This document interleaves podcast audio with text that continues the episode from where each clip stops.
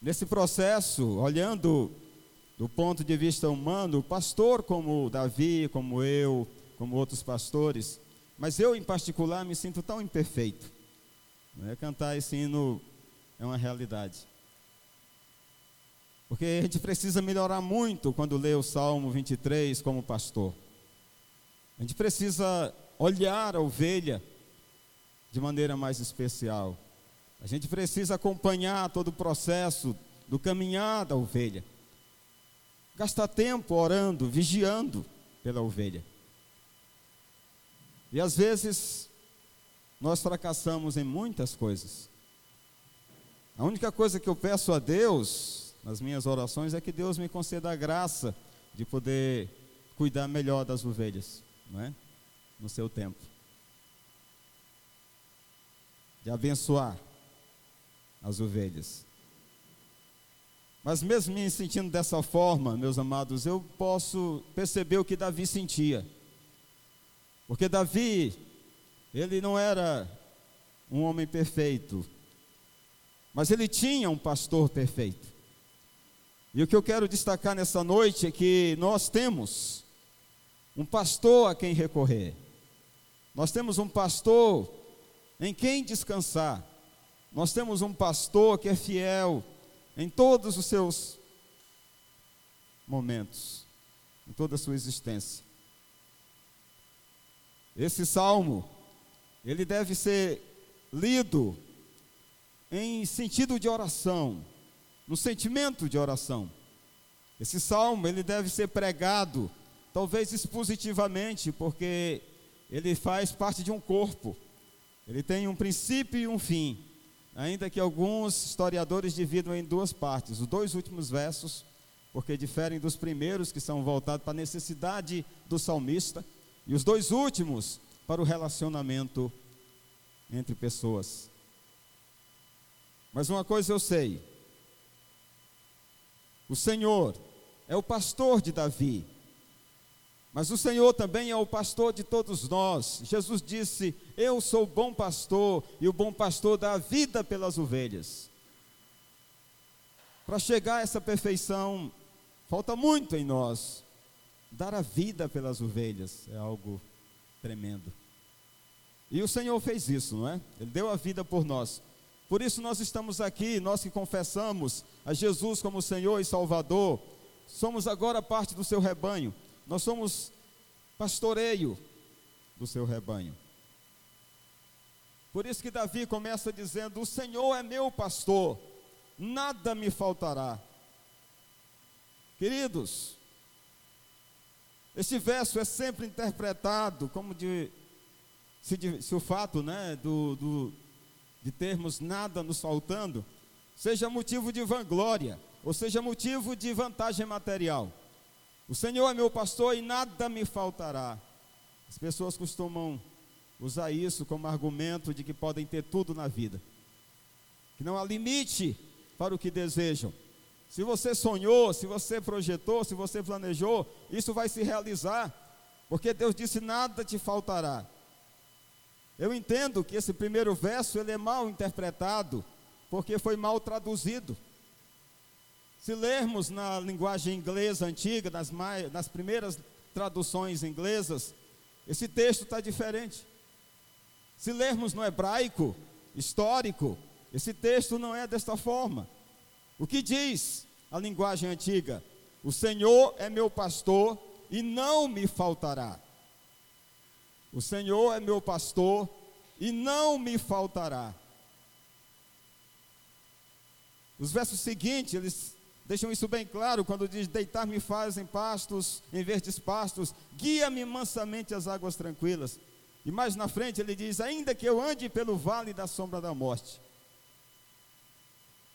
Quando Davi diz que o Senhor é o pastor dele, está dizendo na verdade que o Senhor zela por ele, que o Senhor cuida dele, que o Senhor está ao seu lado, e nada falta com a presença do Senhor, mesmo nas tribulações mesmo que ele ande pelo vale da sombra da morte, mesmo que passe por dificuldades, mesmo que passe em frente tribulações, mesmo que tudo venha se voltar contra ele, mas Davi, ele tem o pastor que está ao seu lado, que não falta. Deus nunca falta na vida daquele que espera nele. Deus nunca falta na vida daquela pessoa que confia nele o seu sustento, que confia nele o seu dia a dia. O mesmo que o faz deitar em verdes pastos, é o que refrigera a sua alma, é o que está com ele no vale da sombra da morte. Portanto, não nos faltará, mesmo que hajam aflições, derrotas, alegrias ou tristezas, o Senhor estará conosco em todos os momentos. Ainda no verso 12, a palavra de Deus diz: Deitar-me faz em verdes pastos, guia-me mansamente a água tranquilas. A vida com Deus não é só de aflições e lutas. Davi não enfrentou somente exércitos animais e bestas feras. Meus amados, Deus sabe que às vezes o melhor a fazer é descansar, o melhor a fazer é esperar nele.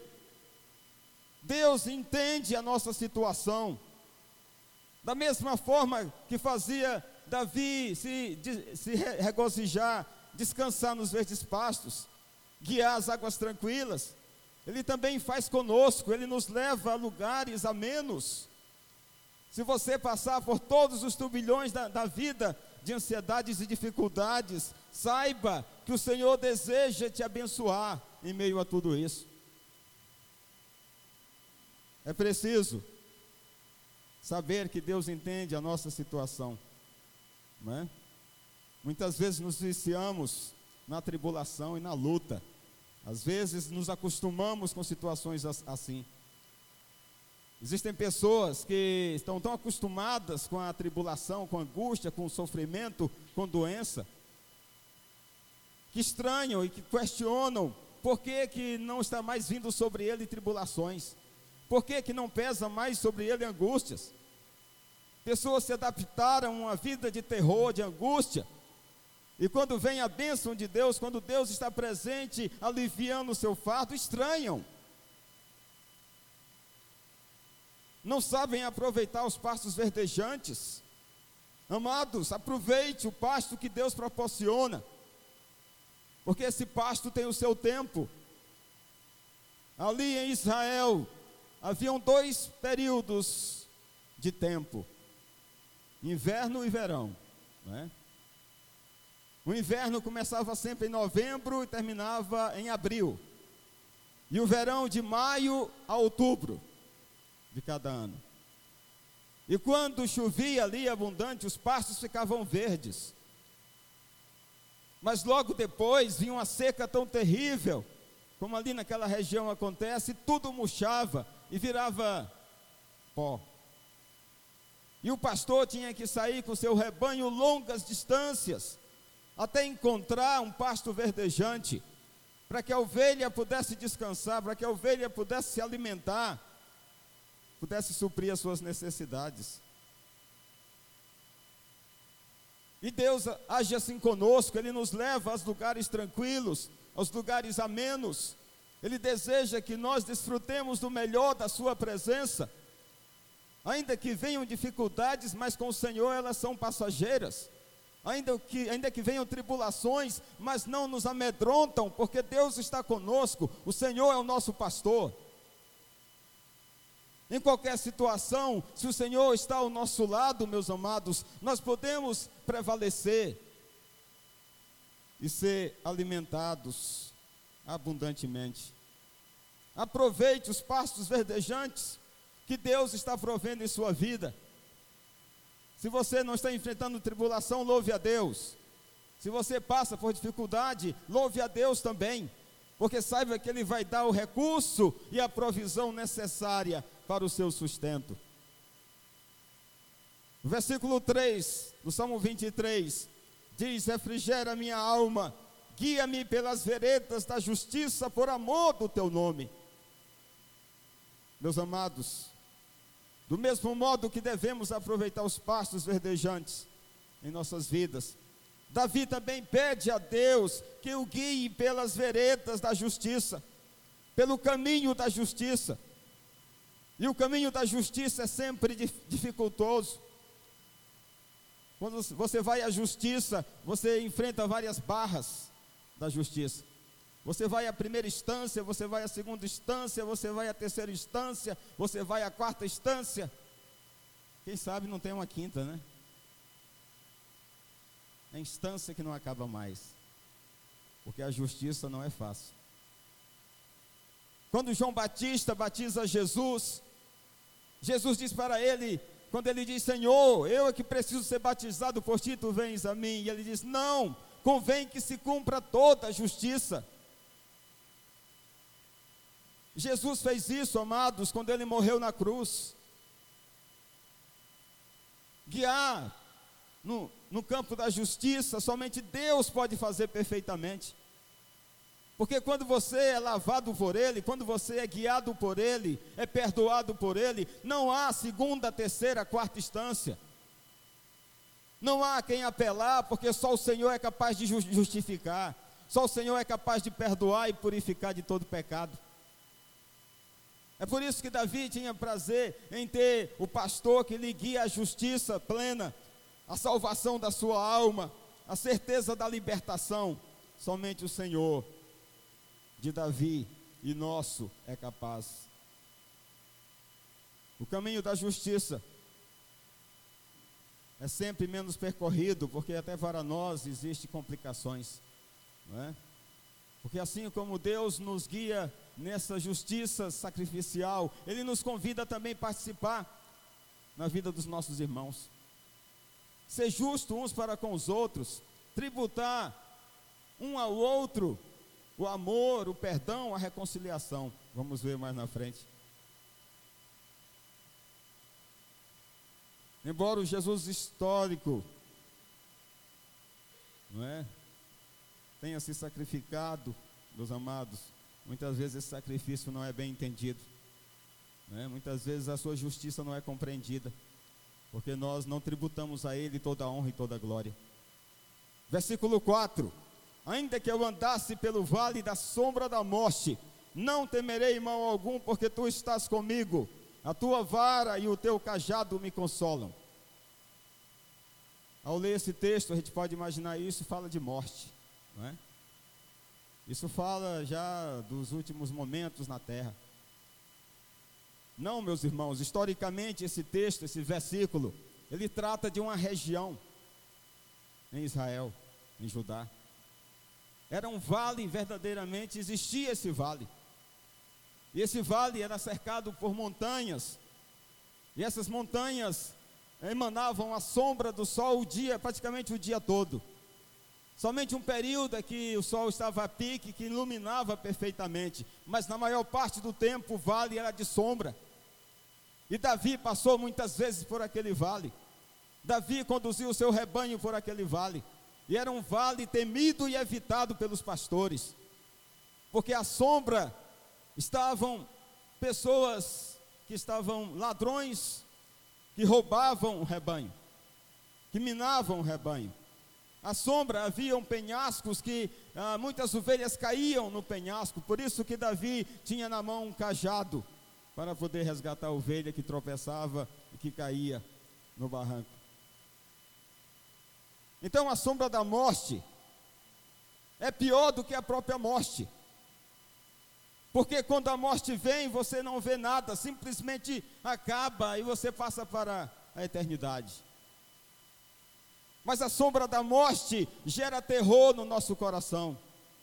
A sombra da morte gera medo nas nossas vidas. A sombra da morte de um filho a sombra da morte do esposo que está distante, às vezes enfrentando uma situação de dificuldade. Um familiar, tudo isso, amado, gera terror nas nossas vidas. Mas ainda que andemos pelo vale da sombra da morte, sejamos ameaçados pelo inimigo das nossas almas, ainda que nos aflija todo o terror, a escuridão da noite, nas tribulações, meus amados, Deus está conosco. O pastor está conosco. O mesmo Deus que guia mansamente águas tranquilas também faz sentir consolo. Ele nos conduz com a vara e com o cajado. Meus amados, a mensagem é: os cenários irão mudar, mas o Senhor sempre será o nosso pastor. Não é? a, a, o vale da sombra da morte está lá em Israel, até hoje. Mas também está aqui conosco. Né? Porque nós enfrentamos situações a cada dia que nos provam e que procuram nos consumir, labutar contra nós. O salmista chega aos dois últimos versos e diz: Prepara uma mesa, preparas-me uma mesa perante mim na presença dos meus inimigos, unges a minha cabeça com óleo, o meu cálice transborda. A mesa do Senhor é a mesa da resolução. É a mesa em que tudo tem que ser resolvido. É a mesa da reconciliação. Algumas pessoas usam esse texto de fora do seu contexto né? Até algumas músicas são escritas dizendo: Eu vou, você vai ver a minha vitória e vai se arrepender. Né? Um tipo de pirraça santa. O Senhor não está instando isso, o Senhor não está nos incentivando a isso. Estar na mesa com os inimigos é estar sentado para se reconciliar, é estar sentado para resolver os problemas é estar sentado para resolver as diferenças, é passar pelo crivo de Deus, do Espírito Santo de Deus. Não é uma exaltação, nem o sentido de, de, de vingança. A mesa é um lugar onde todos se sentam para o banquete, mas é um banquete de conversa, um olhando nos olhos do outro e dizendo: Olha, meu irmão, eu tenho algo contra ti, mas eu não suporto mais ter algo contra ti, eu quero resolver essa pendência. Meu irmão, eu sei que você tem contra mim, mas eu quero resolver.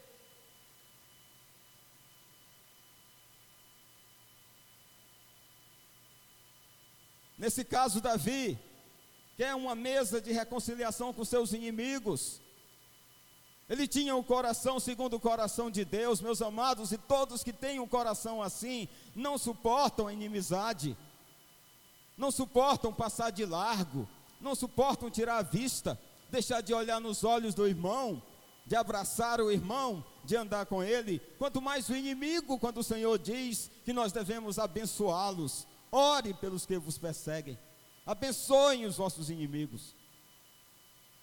A mesa da reconciliação que Davi se senta não é fácil. Não são todos que são capazes, não são todos que têm essa visão, essa disponibilidade. Na maior parte do tempo nós estamos militando, armados até o dente, até os dentes. Querendo ver o pior da pessoa, que ele veja onde eu estou sentado e que ele sofra com isso. Não há divisão na mesa do Senhor, há reconciliação. Você pode falar línguas, você pode ter todos os dons de profecias, mas se você não tiver um coração misericordioso, que ame, que anseie, está junto, nada adiantará, será somente barulho. E por fim, o versículo 6. O salmista diz: Certamente que a bondade e a misericórdia me seguirão todos os dias da minha vida, e habitarei na casa do Senhor por todo, para todo sempre. Alguns textos dizem para longos dias. A bondade e a misericórdia do Senhor estão conosco todo o tempo. Davi, ele podia dormir tranquilo. Ele sabia que viriam tempestades. Ele sabia que o rebanho estava em risco tantas vezes. Ele sabia que ele ia cochilar num momento. Ele ia até faltar em algum instante, porque ele não era Deus. Davi não podia estar em todo lugar ao mesmo tempo. Uma ovelha podia se perder, se desviar. Mas, meus amados, havia o pastor do, do pastor Davi, que estava sempre atento, misericordiosamente operando ao seu favor. O problema é que nós achamos que Deus não pode fazer isso por nós. Muitas vezes. Nós desistimos do seu pastoreio, nós achamos que não é fácil caminhar com Ele, e nunca é fácil, porque o Senhor sempre nos leva, realmente, às vezes, por lugares que nós não entendemos. Mas não importa, se você está passando pelo vale da sombra da morte ou pelos pastos verdejantes, o importante é que o Senhor é teu pastor. Curve a sua cabeça. Medite no teu coração nessa noite. Quando nós olhamos para esse salmo e percebemos a sua grandeza, e a grandeza está em Deus, porque Ele é o nosso pastor, bom pastor. Nós não podemos negar a Ele o nosso louvor, a nossa adoração, o nosso culto. Nós não podemos deixar de agradar o nosso pastor, porque ele é perfeito. Aconteça o que acontecer, saiba disso, o Senhor está ao teu lado. Se você está passando pelo pior momento da sua vida, a pior crise existencial, a maior dúvida de fé, veja esse salmo como uma resposta. O Senhor é teu pastor e nada há de faltar. E não faltará o Senhor em nenhum momento. Acredite piamente nisso, confie. Siga sempre olhando para Ele, o Autor e Consumador da sua fé. Coloque a sua visão nele, não em si mesmo. Davi não confiava nele mesmo. Eu não confio em mim mesmo. Você não deve confiar em você mesmo. Confie no pastor. Descanse no pastor. Grande bobagem nós cometemos quando nós deixamos de confiar no pastor. Porque as nossas forças são provadas e a gente faz e luta e batalha e vai atrás e corre e o tempo passa e nada acontece. Mas o pastor quer somente que a gente descanse nos braços, no seu seio e diga: Senhor, supre as minhas necessidades. O Senhor é meu pastor, que não me falte a esperança, que não me falte a confiança de que as verdes pastagens estarão sempre à minha disposição que não me falte a confiança de que o Senhor vai, vai restaurar o meu vigor, mesmo quando eu andar por um vale de trevas de morte, mesmo se eu passar por grandes aflições, o Senhor vai estar ao meu lado para me socorrer. E o Senhor vai preparar-me um banquete junto a todos que têm algo contra mim, ou eu contra ele.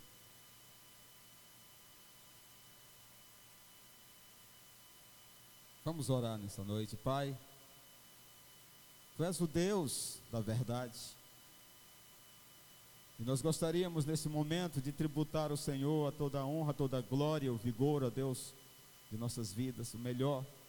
E também o pior, ó Deus, porque às vezes passamos por vales, passamos por lugares escuros, tenebrosos, que provam a nossa fé. Mas nós queremos, ó Deus, nessa noite, Reconhecer que o Senhor é quem nos guia. Ainda que a batalha pareça perdida, Senhor. Ainda que os inimigos se aproveitem das sombras para tentar roubar de nós, da nossa família, ó Deus, dos nossos filhos, o vigor espiritual, mas o Senhor nos concede depender e confiar em Ti. Então, Senhor nos abençoe nessa noite. Fala o coração dos teus servos. Curve ainda a sua cabeça. Se alguém há que precisa desse socorro do Senhor, do pastoreio do Senhor, está passando por grandes tribulações, fique de pé. Cabeças curvadas, amém. Fique de pé. Levante em nome de Jesus. Você precisa disso?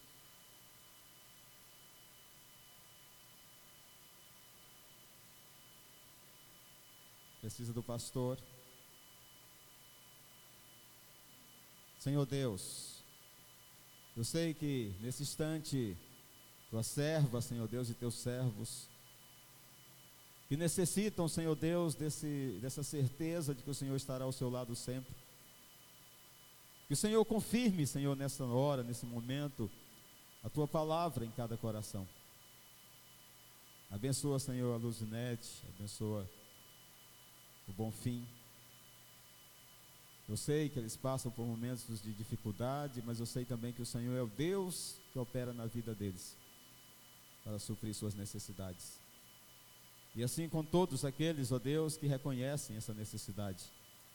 Que o Senhor os acompanhe, desde o entardecer ao amanhecer, e os guie pelo vale da sombra da morte, pelo vale, Senhor Deus, verdejantes. Em nome e por amor de Jesus é que nós oramos. Amém. Louvado seja o Senhor. Deus abençoe, Luzinete. O Senhor sabe de tudo e há de ajudar. Vamos, nesse instante, pedir que todos se levantem. Nós vamos, ao som do instrumental, orar. Alguém